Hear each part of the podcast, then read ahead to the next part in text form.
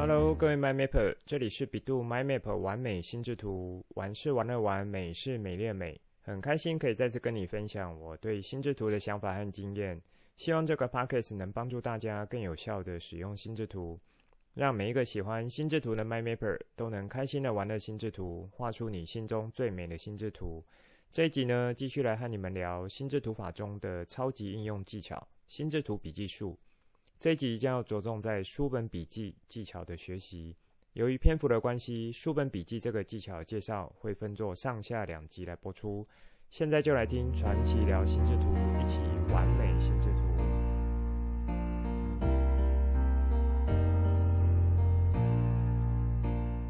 阅读是一直以来，尤其在这十年左右，上至教育政策，下至家庭教育，都有越来越重视阅读这个方向，以及在阅读能力的培养上，也出现了很多教育辅助的机构和教学方式。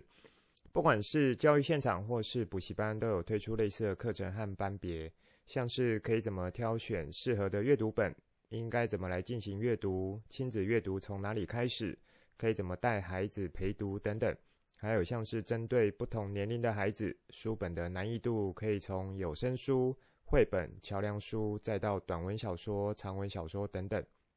这些大概都是从阅读这个主题来看目前的状况，可以看得到也实际有运行的一些方式。阅读能力连带影响到的是学习能力、表达能力、写作能力，以及更重要的是思考能力。因此呢，在教育现场有看到越来越重视在阅读方面的推行和相关的策略活动，像如果有在关心教育发展的 MyMapper，应该会知道 OECD 组织就是经济合作暨发展组织，在两千年的时候有发起一项计划——国际学生能力评量计划，简称 PISA。那由 OECD 主办的这项全球性学生评量。自两千年起，每三年举办一次，评量对象是十五岁学生，内容涵盖阅读、数学、科学等三个领域的基本素养，以及问卷调查。PISA 基本关怀有主要两个层面：第一，了解学生面对变动快速的社会应对能力，就是所谓真实生活的素养；第二，了解处于社经地位弱势的学生所获得的教育情形。哦。上面这个披萨的一些描述呢，我是到台湾披萨研究中心摘录的，念起来有一点生硬，还有蛮学术的，不知道有没有在一开始让各位 MyMapper 觉得怎么好像进到考试场合一样？好，这一集呢是接着要来聊心智图笔记术第二层的应用技巧——书本笔记，因为书本笔记就是很明明白白的和阅读有关，所以我开头提到一些这个讯息。是想要给正好家中有这个年纪的孩子，如果有参加披萨这个测验的话，其实这就是展现平时在阅读方面的理解是否有到位，是否有连结到生活面向中，是否这些阅读理解的内容可以帮助你解决或是思考问题。当然，如果你知道和了解心智图法可以带来的效果和威力，那么在准备阅读方面，其实就不会只有阅读。在许多学习上的准备，都能借由心智图法的使用，帮助你更有效地完成学习。在上一集提到的文章笔记，在心智图笔记书中可以说是比较初阶的功夫。为什么呢？因为文章顾名思义就是一段文章，资料量比较少，或是范围比较明确，主题很单一。当然也有很难懂的主题，但我这里指的是整体而言，和接下来要讲的书本笔记还有听讲笔记。操作难易度是不同等级的，因此进展到书本笔记时，整个等级是会跳了好几级，包含从资料量、思考的角度、要顾及到的内容、脉络轴线等等，都完全在不同等级上的。因此，在心智图法中，书本笔记的整理可以算是一个蛮进阶，或说是中高阶的技巧了。而你如果有学习的好，还有多加练习，绝对会对于你的。阅读理解能力可以有非常大的帮助，不过别被我一开始这些讲的好像蛮难的样子吓到你了。如果你是刚加入的 MyMapper 或是初学者，这一集呢就轻松听，当做有个概念来听。如果你是学过一阵子的 MyMapper，包含一路听着我的 Podcast 节目学过来的 MyMapper，可以把这一集当做是一个自我挑战的关卡。听完这一集之后，就可以开始尝试用心智图法来看看。书本笔记的内容可不可以把它做出来？在这一集还有包含下一集呢，我会从三个角度来帮助你理解和学习心智图法中的书本笔记应该怎么操作会比较完整。分别是第一，怎么开始，包含像是选书，选书后可以怎么来截取资料；第二，怎么规划心智图，包含从结构角度、内容角度来说明；第三，怎么来精进这项技巧。接着就一一来做展开。在以前我学习心智图的时候，学习一阵子，想要挑战书本笔记呢。那时候心中有一个蛮大的驱动力是，利用心智图法整理出来的书本笔记，可能只有少少几张纸，甚至是只有一张纸，就可以把这本书的精华呈现出来。当下的那种想象，就觉得哇塞，我如果真的可以做到这样子，不就是宇宙无敌、超级霹雳强大了吗？现在回想起那时候自己心中的这种。带点有点啊、中二性格的自大，还真的是蛮好笑的。话说回来，如果你是知道心智图法的强大之术，其实对于一本书可以整理成少少几张纸的这个结果，应该是不会怀疑，以及会愿意相信，还有尝试的。那么进行心智图法的书本笔记应该怎么开始呢？首先当然是从选书开始。这里的选书有几个角度，包含像是书本内容的量不要太多，还有难度不要超过自己的能力太多，否则一开始连走路都还走不走不稳，就急着跟别人去比什么百米竞赛，这不就是自讨苦吃吗？还有挫折感会很重。还记得我有说过，在学习道路上遇到的挫折感，有不少的情况，其实是你在不适合的级数去打怪，却不自知。例如，这只怪兽能力值是一万，可是你的能力值还有每一级的杀伤力、攻击力加起来只有一百，好吧，最多给你个这一种放血必杀技的值有一千好了。可是光看这个数据就知道，要么你就会死得很痛快，要么就是打这只怪兽会打得挫败感很重，因为完全不是在同一个等级的嘛。所以选书是第一步。怎么选呢？可以先从你生活中的书籍开始，有兴趣的，平常有在阅读的开始。举个例子，比如说你对于旅行方面还蛮喜欢的，那么就可以从一些你觉得不错的旅旅行书开始。不过这里有一个小撇步是，光旅行书可能也有分很多种切入编排的角度，像是有很多图的啦，或是说字很多，比如说是旅行文学。或是说这种出游小记这样子的，也就是并不是所有的类型都适合一开始拿来进行练习心智图的书本笔记。我这里强调的是一开始，所以如果你已经有练习一阵子，而且心智图法的技巧也越用越熟，那么可以挑战的书本类型就会越来越广了。这就像你听别人跑马拉松，好像很酷的样子，你也想要来练习跑看看。但是殊不知，现在马拉松办的场次很多，一年有百场以上。我指的是像在台湾疫情前的盛况。先不说那些变态马拉松，什么百 K 啦、环岛啊、挑战中央山脉这一种，这已经是疯子和神的等级了。有人说疯子最接近神，为什么呢？因为你没有看过神，你也没有看过疯子，所以你也不知道。说不定神明再现，就是用疯子的形态出现在你面前，你却不知道。好，这有点扯远了。就是想要告诉你，如果你也想练习马拉松，目标很明确，但是现在光马拉松也有分内容和挑战等级的，有山地马、平地马、城市马、欢乐马，很多很多。那如果你是求平安顺利完赛，可以一次挑战完全马这个距离，那就千万不要去凑什么热闹。哎，因为有一些知名的国际马，像台北马，那个关门时间是非常严格的，你还会有时间的压力，这样子会把你自己搞得压力非常大。当然，你如果对你的体能速度很有自信，是另外一回事。或是说一开始挑战全马之外呢，你还去跑去参加那一种什么山地马，一样都是全马距离，可是跑平路和跑山路上上下下就是差很多的。所以呢，一开始要选书的话，从生活面向自己有感兴趣的方向来着手。可以的话，挑看过的书作为初学使用会更好，因为你心中已经有一些想法，有一些底了。锁定了主题方向后，也要稍微看一下内容的编排和难易度。如果编排是很奇怪、有点杂乱，或是说你想要像平常一样用轻松的方式阅读，却读读不太下去，那你应该就要知道这本书的内容暂时和你的级数不合，可能是书太难或太简单都有可能。这里你可能会接着问，那有哪一些是比较明确的方向，可以来帮助你做挑选呢？除了刚刚说说到的从生活面向感兴趣的主题开始之外，另外你可以翻一下每本书都会有书目资料，就是所谓的这种出场章节、出场顺序，你可以从这里做一下判断，是不是有合你的胃口，或是说很快浏览之后问一下自己的感受如何。除了被这个书名吸引之后，进一步呢，有没有被这些章节的标题所吸引？表示你再看进去一点，也是觉得有兴趣的，还会想继续往内容看的。那这样子的书应该就会不错了。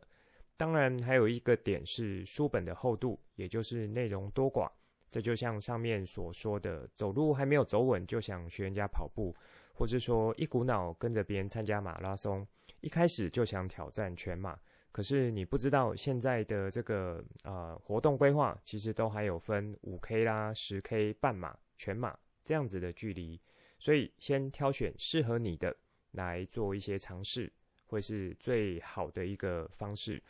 好，当决定了哪一本书要拿来做心智图笔记书的练习，接着就要来想一下，应该从哪些资料来做截取。这里提供几个好用的点，首先就是上面所提的书目资料。也可以说是章节内容。一本书要能够上市上架，其实背后累积了作者的智慧结晶。因此，分章节段落、书目资料的编排，其实就是一种帮助读者进行重点摘要的做法。说到这里，有没有 MyMapper 有被电击到的感觉？觉得我讲了这段话，好像和心智图法的什么基本技巧有着蛮强烈的关系？想一下，有想到了吗？对了，就是分类技巧以及主枝干的内容。如果一本书的书目资料也编得不错，那么你直接将这些书目资料的标题，或说是章节内容的标题，当做你的几个主枝干内容，就是和中心主题最有关系的这种摘要重点。用这样子的角度呢，听起来是不是蛮方便的呢？至于主枝干之后的各阶层关键字内容。其实也就是散落在各章节中的一些重点。那么，当你心中的这个中心主题有了，主枝干的内容也有了，再来就是，呃，这个压力就会减低不少，觉得可以完成用一张心智图来挑战一本书的这样子，心理压力就会降低许多，认为这是可以完成的目标，不是那种遥不可及的想法。我还记得在我学成心智图。法的这个头几年呢，画着画着就想要继续挑战更高难度的技巧，因此那时候就强硬把一本书归纳整理成为一张纸，就是我最早整理的一本书。现在回头去看，会觉得当时的我其实就是凭着一股傻劲胡乱做一通，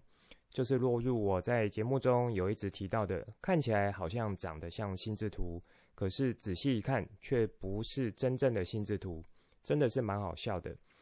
那当时第一张我画的这种书本笔记心智图呢，现在回去看就会觉得结构啦，或是枝干各方面都是比较松散的，没有那么严谨的。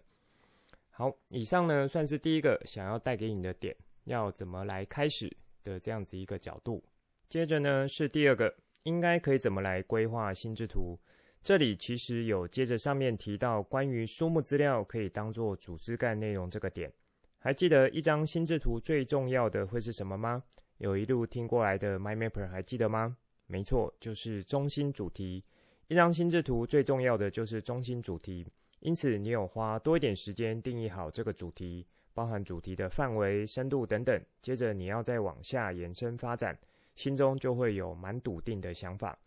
就是在这个主题框架之下，不会超过太多，这样子的方式来进行，这就很像盖房子。你是要盖两楼、十楼、五十楼，还是一百层楼？虽然都一样是盖房子，但是主题不一样，发展会不一样，所产生的结构或说要运用的建筑工法和技巧就会不同。关于心智图法的结构这部分，可以回头去听 EP 六的内容。如果你是新加入的 MyMapper，或是已经忘记的 MyMapper，都值得再听过这一遍。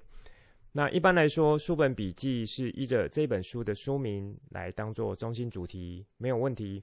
不过，如果你有比较充裕的时间，或是说你已经对这个主题有一些了解，包含过去已经有涉猎了，或是说其实已经是读过几遍这样子的书，想要重新拿来做整理，这些都很好，都可以成为你成功做出心智图书本笔记蛮重要的关键要素之一。因此，从结构来看的话，中心主题定义好。接着就是主枝干，上面提到的书目资料，这时候也可以做一下判断，是否数量上适合。什么意思呢？就是一本书的书目资料有一些不同编排的方式，有一些会帮你分蛮多的章节，那多的时候可能会多达二十到三十个章节段落，有一些呢就是大大的，比如说就是三大部分、三大段落或三个篇章，那有一些或许就是五大部分这样子。那这些是帮你分了三大部分、五大部分之后，可能还会再帮你细分一些各部分的小主题，像这样子的一种书目编排，你应该都有看过。所以我们要借由这些来帮助我们规划心智图的时候，属于那一种已经帮你分出比较大的这样子的书籍呢，可以直接拿来上手的机会就会比较大。那种帮你分作二十到三十个章节段落的。让你想一下，如果心智图也跟着画出二十到三十个大枝干的，注意哦，我说的是大枝干，连着中心主题马上接出来的大枝干，光想着要分出二十到三十个大枝干，可能头就会先晕了。所以这种编排比较多的书目呢，应该还要借由另一种心智图技巧帮你做一下前处理。还记得是什么吗？各位 MyMapper。答对了，就是在分类技巧以及好几集节目中有带到，可不可以借由这种数量比较多的章节标题，观察一下它们共通点，集结一下，或是组合群组一下，最后浓缩出自己定义的三到五个大方向。那当然也是要参考一下这个作者他有带到的一些点，等于是说用自己的方式把这本书的主轴概念。再往上位阶提升一个等级，用这样子来帮助你进行心智图笔记的制作。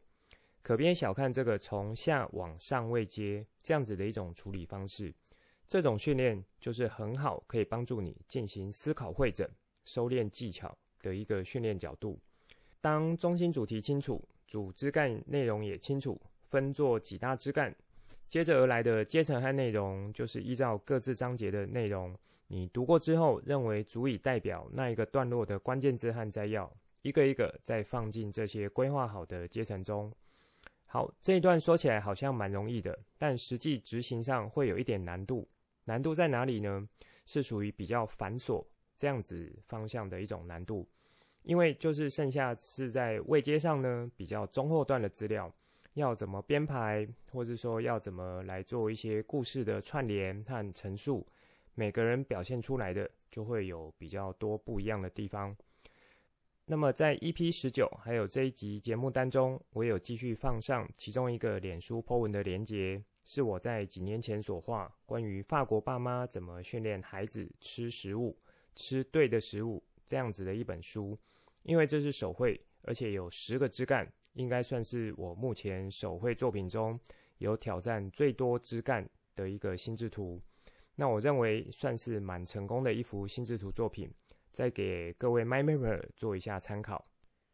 在内容选用的部分呢，靠的就是关键字的抓取能力。因此，当你在阅读书籍的同时，这本书有将一些关键字用粗体表示，或是说隔一小段又有给一个小标题，这些其实都是很好，可以当做你规划这张心智图内容的来源，所以也不用客气的直接拿来用。或许有人会说：“哎呀，这样子直接拿别人的来用，会不会落入我之前有一直强调的？如果只有拿别人的来用，好像自己都没有训练到思考，没有建构起自己的知识系统一样，长期下来不是帮助不大吗？”如果你心中正好也有这个疑问，那我在这边呢，就是要大声的恭喜你，因为一路这样子听过来，你的确有把我的叮咛听进去，而且也认同这样子的角度，希望是逐步建立起属于你自己的知识架构和系统。不过呢，我这里要说，虽然不要直接拿别人的来用，但你也也要先做一下评估，目前的你在面对书本笔记这个等级的挑战时候。你的能力值到哪里呢？面对你挑选的这本书，是否可以驾驭它呢？还是不知从何下笔？如果你是初次操作书本笔记，还有觉得难度有点高，其实最好的做法就是先依着别人走过的路走一遍，只是用你的方式来表达一次。例如说，这条道路铺的是石板，大概每隔二十公分有铺一块。一开始你还不太熟悉这条路应该怎么走。就是先每一个石板都踩过踩稳，等到下次再回头来走的时候，可能就可以依着你的步伐大小，一次两个石板或三个石板的跨过去，或是说你在其他地方有蛮多经验，对于这种铺石板的走路经验，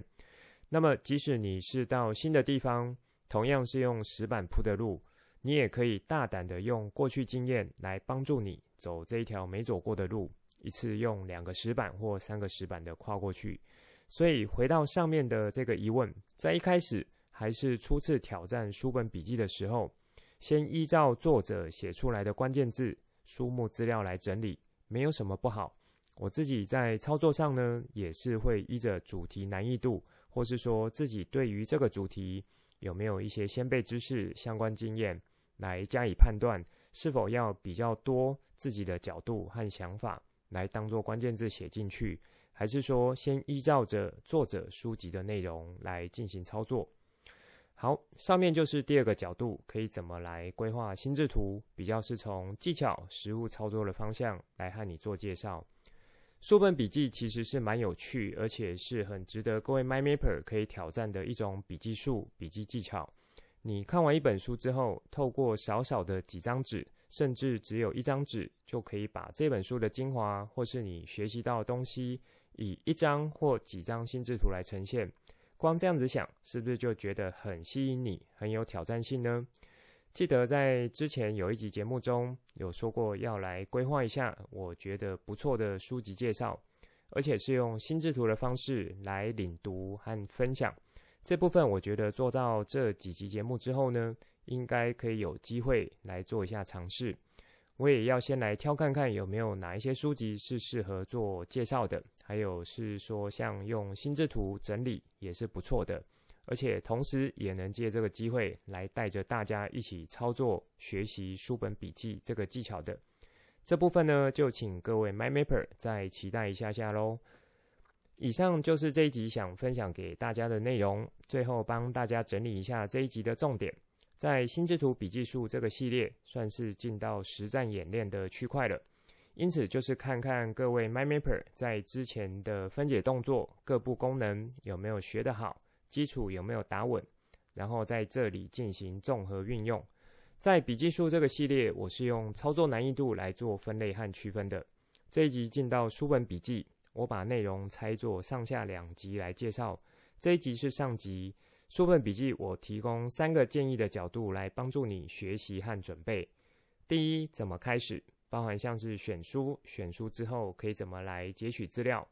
第二，怎么规划心智图，包含从结构角度、内容角度来说明。第三，怎么来精进这项技巧。选书的部分，我用跑步、跑马拉松来做个比喻，先从你熟悉、感兴趣或是生活上的主题来进入。一方面难度不会太高，要知道学习上必须要有成就感，你才会一直想要继续学下去。接着截取资料这个部分呢，就可以从书名当作是中心主题。那当然，中心主题也要花一点时间来做规划和定一下范围，以及可以借由书目资料的编排来帮助你作为主枝干的一个选用和呈现。第二个则是从结构角度和内容角度来做介绍。这部分可以搭配参考 EP 六的内容，就是心智图的基本规则结构这个篇章。这里要注意的是，如果书籍的书目编排是有二十到三十个，那么你还要运用像是分类技巧来帮助你往上位阶这样子一个提炼的想法，做一下群组思考一下，不要直接就拿这二十到三十个来当做组织干，那可能会是一场灾难。关键字内容的部分呢，就可以依照你的状况，一开始先直接套用作者的关键字内容，没有问题的。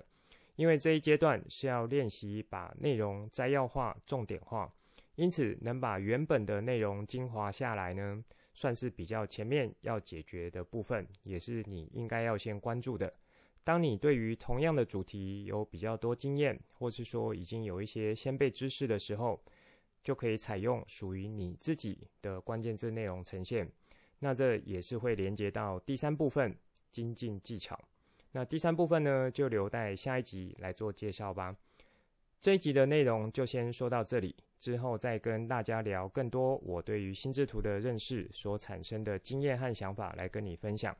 带你一起重新认识心智图，一起喜欢上心智图。希望你会喜欢今天的节目。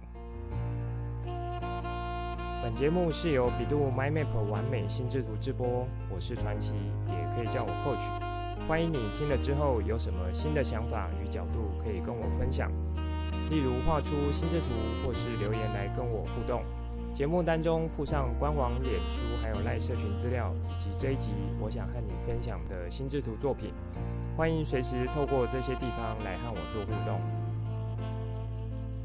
如果你也喜欢这个频道，觉得对你有所帮助，记得帮我订阅、加给爱心、加分享给亲朋好友，邀请他们一起来享受心智图的美好。我们下次见，拜拜。